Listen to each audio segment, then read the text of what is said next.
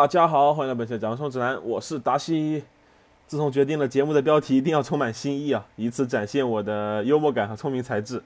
写稿的过程中，一大块困难从内容本身迅速转变为取标题时的绞尽脑汁。取标题这个事情还真是需要灵感，之前写稿的时候总是唉声道怨，需要灵感，需要灵感。现在想想，有点无病呻吟啊。节目的内容不管怎么说也是有个大纲在的，不断的填充细节进去。而取标题属实是凭空想出几个字词，凑在一起还得高度概括节目。最重要的是还不能让同学们直接看出来本期节目的真正内容，同时告诉同学们真正的具体内容的时候，还得让大家觉得，哦，原来如此，是这样啊，有道理，非常有道理啊，非常巧妙，让大家的脑子里产生这样的想法。是的，老师对自己就是这么高要求，内心戏也是真的有这么多。所以说，本期节目的标题，谁能想到是一期久违的？动漫节目又到了喜闻乐见的猜谜环节啊！动漫和滚筒洗衣机这两个关键词，说实话，对于资深二次元人士来说，恐怕是一眼就看穿的。这都是十几年前的老梗了。不过大部分同学可能难以将这两个事物关联起来。那么老师就要公布答案了：永远的滚筒洗衣机，永远的工藤新一。啊，虽然这个梗真的很老啊，但是我们毕竟是一个面向全宇宙的节目，难免有人会不知道这些奇奇怪怪的黑话。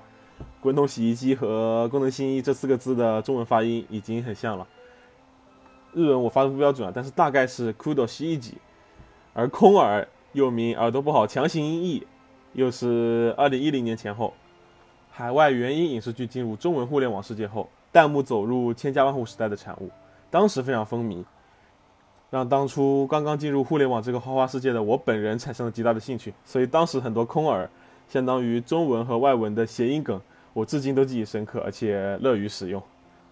说回滚筒洗衣机啊，其实我身边的朋友们都知道我是一个狂热的柯南迷，对柯南的喜爱超过了对柯南道尔的喜爱，又是一个老梗啊。但是我在节目中似乎很少提及柯南这个巨大的 IP，而本期节目在还未成型的时候，我是只做了一个准备聊聊动漫的大纲，因为最近新番的佳作确实不少，还有许多诸如《咒术回战》第二季、Fate 系列最新一部《Fate Fake》。这种本来就是话题大作的续集，还有一部个人非常喜欢，认为是二零二三年上半年最好的作品，我推的孩子。但是这稿子写了一半，总觉得是不得劲儿。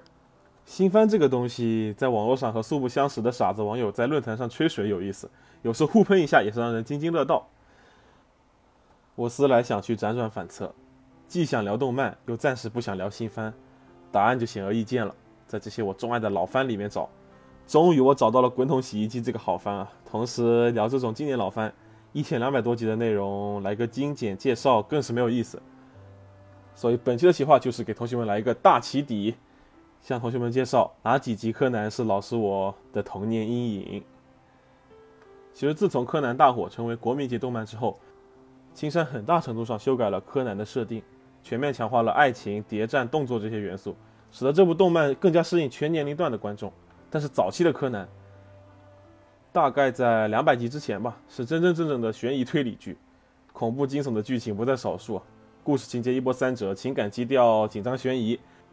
连画风和场景设计都完完全全符合一个悬疑剧该有的风格。虽然现在看柯南那些杀人手法会觉得非常的幼稚和天马行空啊，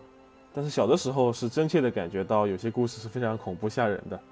甚至给当时年纪尚小还是一个小二次元的我造成了一些不小的心理阴影。好，呃，在本期节目正式开始之前，我们先听一首由仓木麻衣演唱的 Cyber Sounds 编曲的名作《风的啦啦啦》，是我非常喜欢的一首柯文的片头曲啊。应该是在 TV 三百零六到三百三十二集中间使用的，是第十二首 OP 了。就像我一直说的，日本甚至整个世界的流行乐坛。都有点在后退的趋势，但是在日语歌这个领域，动漫的 OP 和 ED 永远是佳作不断的，经常能听到非常优质的作品。那在柯南这种大 IP 里，好歌太常见了，我们就一起来感受一下吧。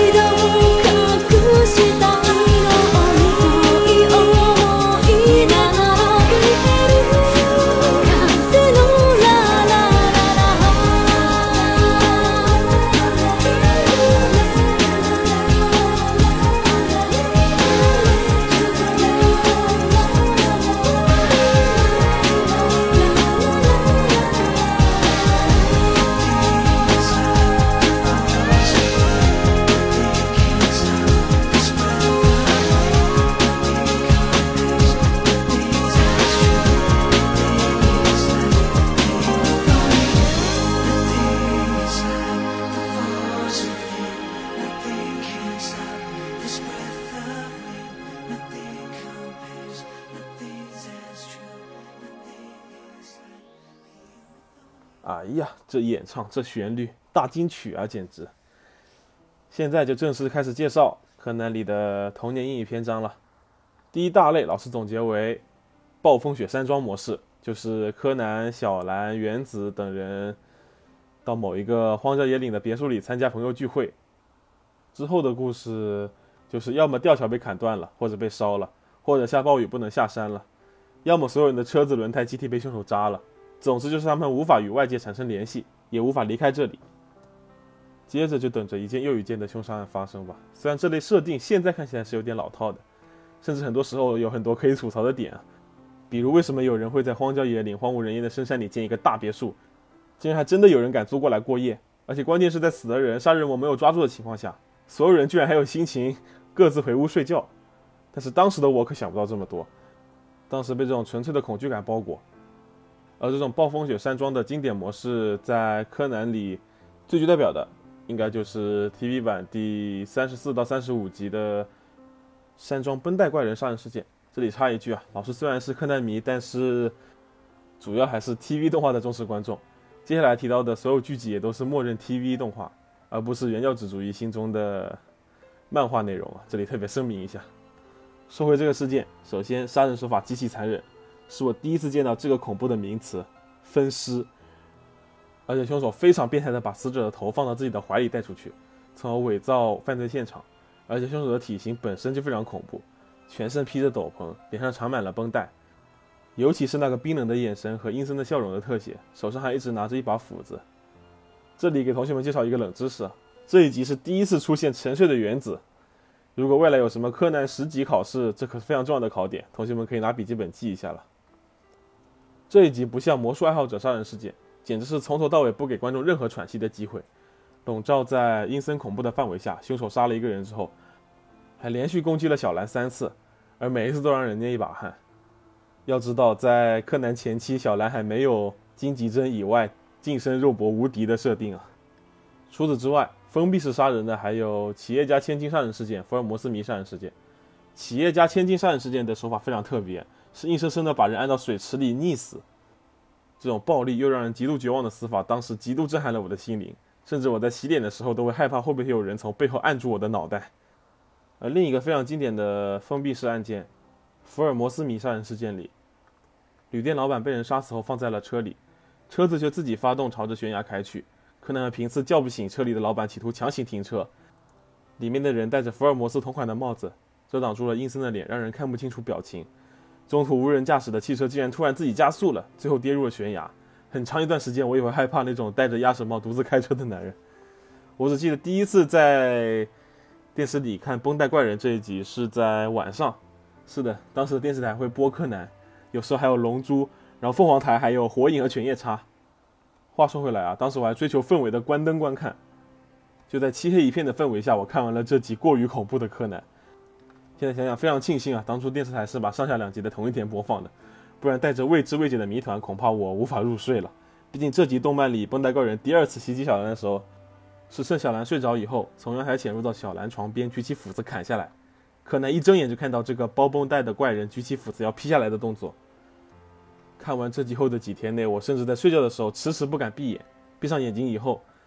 卧室阳台的一点点风吹草动，我都要赶紧睁眼，生怕有个人站在我的床边举起一把斧子。不过众所周知啊。睡觉的时候被子里是无敌的，所以很长一段时间我都会通过蒙被子睡觉大法成功进入睡眠状态。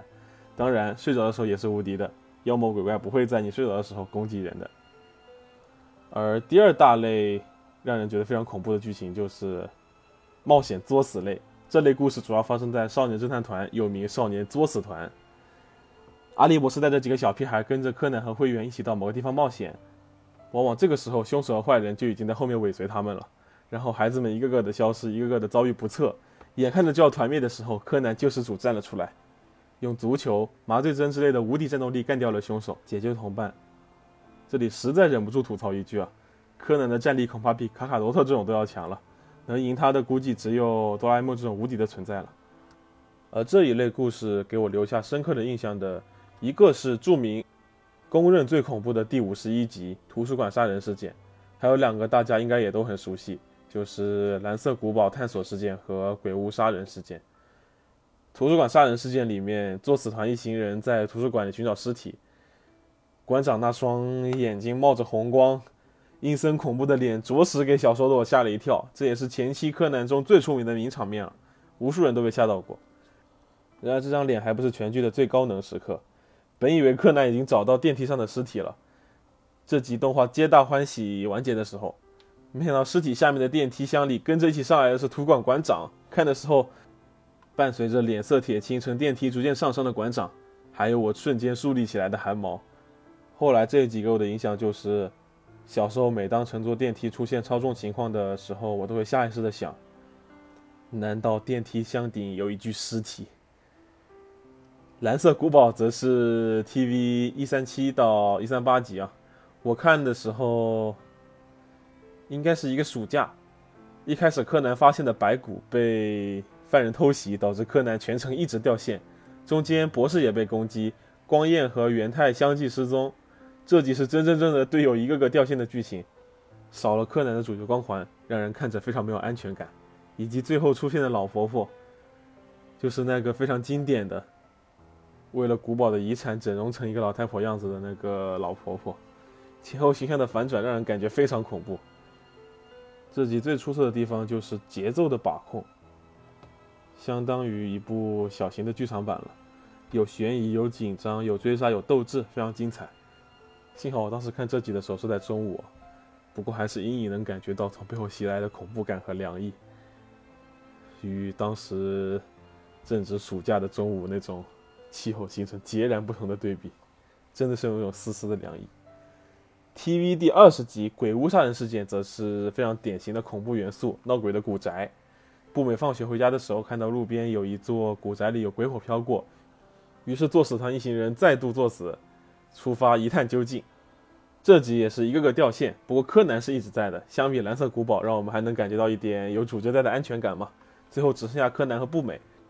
不过这集的结尾是大家非常喜闻乐见的，柯南的嘴遁大法，凶手被柯南一席深刻醍醐灌顶的话教育的双膝跪地，直接去自首了。除了上面这两大类，从故事情节、悬疑氛围上给我的童年带来了巨大的冲击。看完动画以后，仍然长时间的带着恐惧感，甚至在真实生活中产生风声鹤唳、草木皆兵的疑神疑鬼心态。还有一类就是属于字面意义上的冲击了，就是画面本身非常的惊悚，剧情其实是平铺直叙的，但是某个画面却让正在看电视的我心里咯噔一下。对于大家来说，印象最深的、最广为人知的，应该是 TV 一百零四集《盗贼集团别墅事件》。大家对于这个名字应该不太熟悉，但是对于那段剧情应该是历历在目。柯南、小五郎和小兰受到一位女子的邀请去他家的别墅调查，柯南去了二楼的阁楼，阁楼里面有个小洞。当柯南从门上的小洞朝里屋望去的时候，突然里面有一只眼睛也朝洞外看去，骤然出现的这只恐怖的眼睛，着实吓了我一大跳。我现在都能记得当时心脏咯噔跳了一下。到现在在网上冲浪的时候，看到这只眼睛的截图，我都得缓一缓。第二个是 TV 五十二集，是第二个六十分钟特别篇《雾天狗传说杀人事件》。这一集的杀人手法非常扯，竟然是将整个木屋用瀑布灌满水，凶手带着尸体一起坐着橡皮艇，在水位上涨的浮力下，升到了高达十米的木屋顶部，把尸体挂到了高高的顶端横梁上，让人联想到雾天狗，达成所谓的不可能犯罪。这一集最恐怖的画面就是寺庙里的住持失踪以后，柯南一行人和其他几位和尚一起去寻找，他们在木屋里找了一圈没有找到。无意间抬头往上看，看到了骇人的一幕：住持的尸体掉在了十米高的屋顶横梁上。你想想，突然抬起头，顶子上吊死了一个人，当时给我的震撼还是非常巨大的。还有一集是 TV 十二集步美绑架事件，这集其实是个特例，并没有凶杀和尸体。这一集我印象深刻，还有一个非常奇葩的原因，也是以前在论坛吹水的时候一个非常老的梗。我们都应该去看柯南，如果每集柯南都会死掉一个日本人的话，全国这么多人看。直接日本就没人了，我们直接就收复日本。这个段子里政治正确的东西，我们就不在节目里探讨了。我提到这个段子，是因为当时年少轻狂的网络少年总得杠一下别人。看到这个段子，我就用这一集举例。你看，这集就没有死人吧？这集就没有凶杀吧？当时我还沾沾自喜，真能杠。还没有开心半个小时呢，就有人回复，后面有的几可不止杀了一个人。我直接哑口无言，只能悻悻而归。从结果上来看，现在还是要感谢这位网友的。赶走了一个网络世界的杠精人格，也避免了我成为一个无脑的杠精啊。好，这集主要讲的就是步美和少年作死团玩捉迷藏，他躲到后备箱里，但是汽车开走了，真的很作死。当时呢，恰好发生了一起连环绑架、杀害儿童的嫌犯在逃事件，柯南一行人误以为步美躲的那辆汽车里的两个男人就是凶手，最后谜题揭晓，并不是绑架，但是过程中的氛围渲染的还是很好的。当时步美在后备箱里发现了一个用纸包着的球状物体，柯南立即推理出这可能是被杀死的小女孩的头颅啊，警告步美不要打开。结果作死的步美还是打开了，一颗披头散发、睁着圆溜溜的眼睛的头颅就这样露骨直白地展现在年幼的我的面前，而且还要被被吓到的步美扔掉，头在地上滚了两圈，面朝屏幕前的我，这个镜头实在是太惊悚了。最离谱的是后面汽车突然加速行驶转弯。步美在后备箱里跌跌撞撞，他下意识地抓住一个东西保持平衡，结果一看，又是那颗头颅。青山真是够了。不过青山大概也是怕给小孩子造成不必要的惊吓和阴影，于是把剧情设计成并不是真正的绑架。其实两个开车的人是去演戏的，人头也是他们用各种材料制作的表演道具，而绑架杀人案的真凶早就被警方抓住了。虽然两百集以后的柯南也有一些相对较悬疑和恐怖的故事，比如 TV 二九六到二九七集的《幽灵鬼屋的真相》，还有仿照帝丹小学闹鬼事件而设计的帝丹高中闹鬼事件。但是由于故事和风格以及叙事节奏的转变，已经都让我找不到当时那种恐怖的感觉了。其实像柯南这样的长篇作品，和大部分长篇一样，有着各种各样被人诟病的地方。网络上吐槽的声音早就已经超过当初吹捧的声音了。类似推理故事失去最要的新意，柯南已经不能再称之为推理动漫了，越来越缺少紧张和刺激感。这样的评价我经常能够见到，但是就像我已经成长为不再和人杠来杠去的平和型网友，柯南以及青山老师都是在成长的。又受不了了，再吐槽一句啊！我刚才说的成长不是指柯南的身材和年纪啊，这部作品它早就不需要人们把它当做一部推理动漫来看待了，它构筑了一个新的世界。而其中柯南这个人物的完美人设所展现出来的价值观是具有普世意义的，思考、理性。纯粹，以及道德楷模般的人格，构筑出一个简单的小男孩——江户川柯南。这么多年过去了，我还记得刚看到柯南的暑假。温州的夏天竟有些干燥，一成不变的阳光让一切都变得模糊，甚至能看到空气被加热的波动。风有一搭没一搭的吹，蝉鸣和树叶的摩挲声从左耳进，从右耳出。当时家里还没有无伏空调这个概念。我带着一个小屁孩也要尽我所能的帮助解决全球变暖问题的傻乎乎的决心，坚决不开空调。百无聊赖的下午，打开还得拍两下才能正常工作的老电视，一边把嘴张大吹着风扇，一边看着一部没有见过的动画片。电视里的小人儿又被满屏的黑白灰取代。我起身想再拍拍这比我大一轮的老电视。从并不柔软的沙发上站起来的一瞬，恍惚间，柯南连载已经二十多年了。小兰姐姐早已经变成了小兰妹妹，大概在完结的时候，毛利叔叔也会变成毛利老弟吧？为什么还在追柯南？我也想问问城市里偶有长鸣的蝉。今天节目就到这里了，我们下期再见，拜拜。